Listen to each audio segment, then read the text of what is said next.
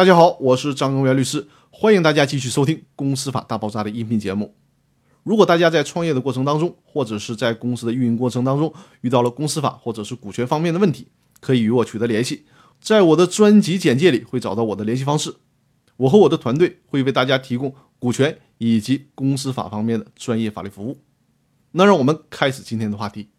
今天要和大家讨论的话题是虚拟股权激励要注意的问题。第一部分，在股权激励当中，我们经常会区分两种股份，一种是实股，一种是虚股。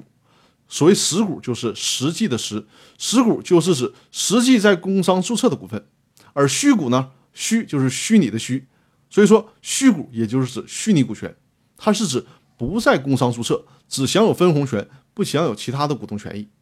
但我们可能也听说过另一种股权叫干股，那干股它究竟是属于实股还是属于虚股呢？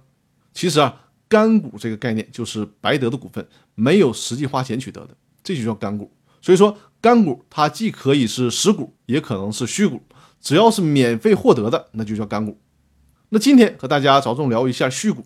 也就是虚拟股权，通常在离开企业之后就自动失效了，一般不会离开了企业还继续享有原来企业的分红权。那对于企业来说，企业采取虚拟股权的激励方式有一个缺点，就是将面临现金支出会比较大的问题。因为啊，虚拟股权激励强调的就是分红嘛。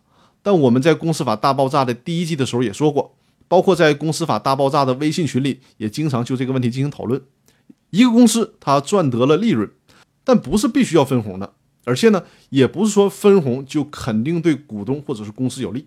比如说，如果把赚到的钱投入到下一个生产周期，那可能会给公司带来更大的利润，或者是利用这些利润进行再投入研发，比如说研究我们自己的芯片，那可能会使企业在以后的时间里更具有竞争力。当下股东虽然没有享受到分红，但是避免了企业在以后失去竞争力而倒闭的风险。所以说，没有分红对股东未必是坏事儿。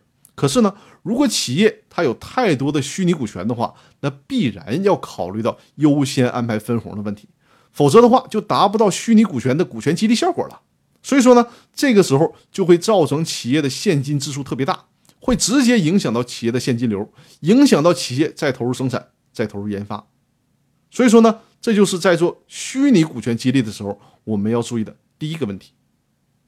那有关做虚拟股权要注意的其他问题。我们在下周继续和大家分享，在这里祝大家有一个愉快的周末。那好，我们下周再见，谢谢大家。